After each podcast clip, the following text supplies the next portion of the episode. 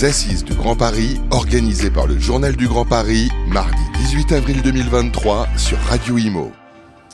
Les Assises du Grand Paris, en collaboration avec le Journal du Grand Paris, c'est aussi à la Chambre of Name euh, Île-de-France. On est ravi d'accueillir euh, Christophe Denisot. Bonjour Christophe. Bonjour à vous. Vous êtes responsable des relations institutionnelles chez EDF Île-de-France, EDF-IDF. Euh, justement, l'intérêt pour EDF de participer à ce genre de manifestation, les Assises du, Grand Paris? C'est un intérêt de connaissance des leviers que les partenaires vont mettre en œuvre hein, pour décarboner l'île de France. Oui. Euh, et puis en particulier pour ce groupe de travail, euh, agir sur le bâtiment. Euh, le bâtiment émet 50% des émissions de gaz à effet de serre de l'île de France, devant le transport qui est à 30%. ces proportions sont inversées dans les autres régions françaises. Et pour nous, EDF, c'est un vrai sujet de savoir comment adresser les bâtiments pour qu'ils consomment moins, qu'ils consomment mieux et pour que le confort des habitants soit préservé.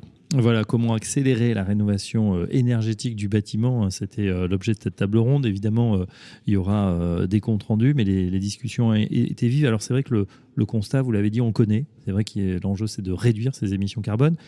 pratiquement, comment on fait pour passer à l'échelle, j'allais dire, ou à la vitesse supérieure?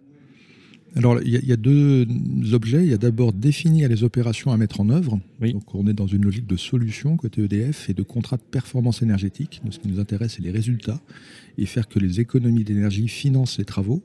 Euh, ça suppose du temps long, hein, parce que, évidemment, c'est pendant le fonctionnement du bâtiment qu'on récupère l'argent qui finance les travaux originels. Et puis euh, ensuite, il y a une logique de, partenariat parce que tout se fait en, système euh, ou en bouquet de solutions. Oui. Il n'y a pas une solution une seule. il n'y a pas une solution unique et adaptable à tous les bâtis, évidemment.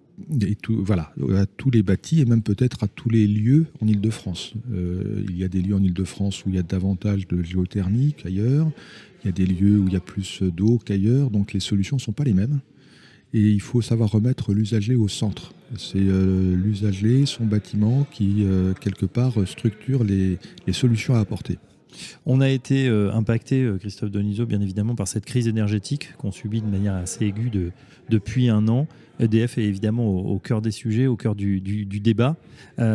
comment, comment, pour refocaliser sur, sur l'île de France en particulier, comment ça s'est matérialisé et quelles sont les, les premières solutions qui ont été apportées, notamment voilà, à cette inflation des coûts qu'on subit et que les copropriétaires subissent également Alors déjà, il y a eu euh, un bouclier tarifaire qui a été mis en place. Hein. Donc euh, en France, euh, les clients ont moins senti l'impact de la crise énergétique. Hein.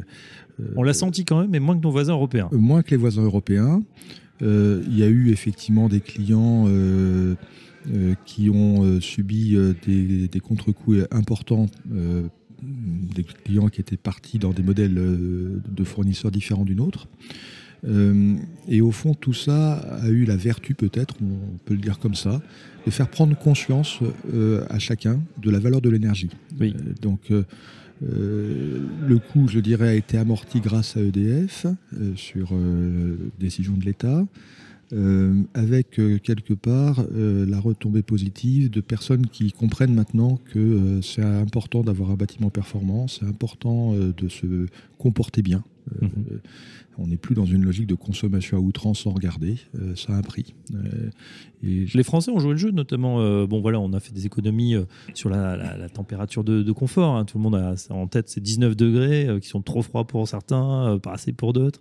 mais c'est vrai qu'on a finalement joué le jeu. On, s'est mis en ordre de bataille quand même pour, pour s'adapter. Oui, oui, oui, oui. Même d'ailleurs, le bilan, tout secteur tout, marché confondu, est une baisse de 9% euh, des consommations euh, de, 2022 par rapport à, l'époque, à la période, à l'année précédente. Euh, donc il y a une réalité, hein, une réalité, une prise de conscience. et, aujourd'hui, une floraison de, de, solutions ou d'envie de trouver des réponses à ces questions mmh. de, dépenses énergétiques. Et, au-delà de l'énergie, il y a aussi euh, cette prise de conscience de l'évolution du climat et de la volonté d'aller vers euh, des, des, réponses décarbonées. Mmh. Euh, la raison d'être d'EDF, c'est aussi la décarbonation des territoires. Donc on est vraiment très engagé sur ce sujet. Christophe Deniseux, dans la, sur la table ronde, beaucoup ont, mis en avant le fait que c'était compliqué parce qu'il y a une inflation normative, il y a une espèce de millefeuille euh, en France, mais aussi euh, dans le Grand Paris, avec euh, des échelons différents. Vous qui êtes au cœur justement avec les relations institutionnelles, est-ce qu'il il y a des propositions qui sont faites pour essayer de simplifier finalement et d'avoir une performance encore plus grande? Alors, je, je, vois des, travaux pour simplifier, mais euh, la difficulté, c'est que euh, on, est sur un, monde complexe euh, où on travaille trop en silo et chaque monde définit ses normes. sans regarder Sans regarder vraiment la cohérence. Donc on a perdu cette logique systémique, cette logique on va dire, euh, vue, d'ensemble euh, de la réglementation, mm. avec parfois des impulsions données par des directives européennes, hein, dont, les finalités sont légitimes, mais, ça crée des turbulences. Et, donc, c'est assez difficile à gérer par un maître d'ouvrage. parce que ce qui était vrai il y a, deux ans n'est plus vrai deux années plus tard. et il n'y a rien de pire que d'avoir des réglementations de temps court sur un sujet comme le patrimoine qui euh, est plutôt une notion de temps long. Euh, quand on achète un bien, on est sur 15 euh, ans, sur 20 ans. Et si les règles changent tout le temps, ben, on ne sait plus trop où on est et on n'a plus envie de faire des travaux. C'est vrai qu'on l'a bien vu avec la rénovation thermique 2012 qui est devenue rénovation énergétique 2020, mais qui a elle-même des seuils 2025, 2028, 2031. Et, c'est vrai que c'est pas évident, même pour, pour les, constructeurs, les, les, promoteurs, de, suivre la cadence, et encore moins pour le particulier, pour qui bon, bah, il achète un bien, il n'a pas, forcément en tête ce, calendrier. C'est très complexe, euh, avec euh, euh, des, centres d'intérêt qui sont évolutifs. Hein.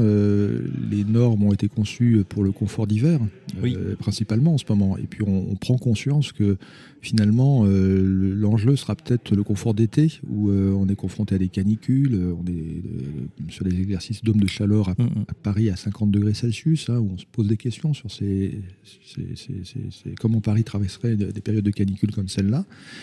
Et on voit que les bâtiments ont été plutôt conçus pour, euh, passer l'hiver. Que pour le chaud, euh, alors que rappelons-le, hein, la consommation, euh, la climatisation, on parle CVC, chauffage, climatisation, ventilation, est pratiquement aussi énergivore, sinon plus que le chauffage, qui est maintenant très performant.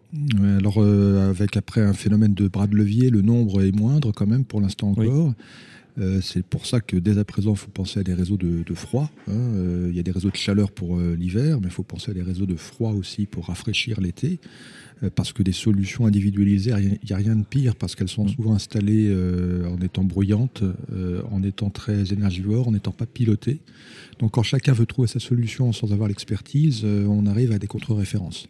Et la logique EDF, c'est bien celle-là. C'est quoi la bonne solution pour quel usage Et c'est quoi l'engagement dans la durée? Parce que ce qui compte finalement, c'est le reste à charge de chacun. Euh, le portefeuille de, l'occupant du bâtiment est, bien entendu structurant pour ces décisions. Ouais, solution euh, globale plutôt qu'individuelle. Donc à l'échelle d'un bâtiment, on l'a entendu, on entend aussi un besoin de planification, certains l'ont dit, hein, euh, certains ont évoqué la, data pour rapporter, remettre peut-être du temps long, c'est-à-dire le temps du bâtiment plutôt qu'une succession de, petites mesurettes, on va dire.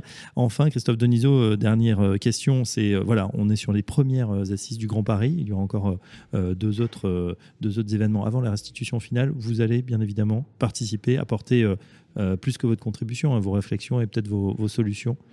Tout à fait, sans aucun doute, et avec grand plaisir. là, on n'a pas évoqué d'autres aspects, hein, l'aspect par exemple des compétences, où on voit bien que tout ça, ce sera possible si les, on arrive à, savoir de quoi on parle. Euh, c'est quoi les gisements, c'est quoi les solutions par type de bâtiment. Hein. On n'a pas les mêmes solutions pour un bâtiment année 1970 que pour un bâtiment euh, année 2000 ou euh, année 1900. Et puis il y a toute la montée en compétences pour aller vers les métiers de la transition écologique. Hein. C'est comment on étudie un bâtiment, voire un quartier. Hein. On est aussi sur l'urbanisme de, global. On n'est pas uniquement sur une adresse et on la rénove. On est sur des îlots de fraîcheur, des, quartiers aménagés. Sur l'aménagement finalement d'un quartier du, territoire. au sens large. Hein. Et tout ça suppose des montées en compétences.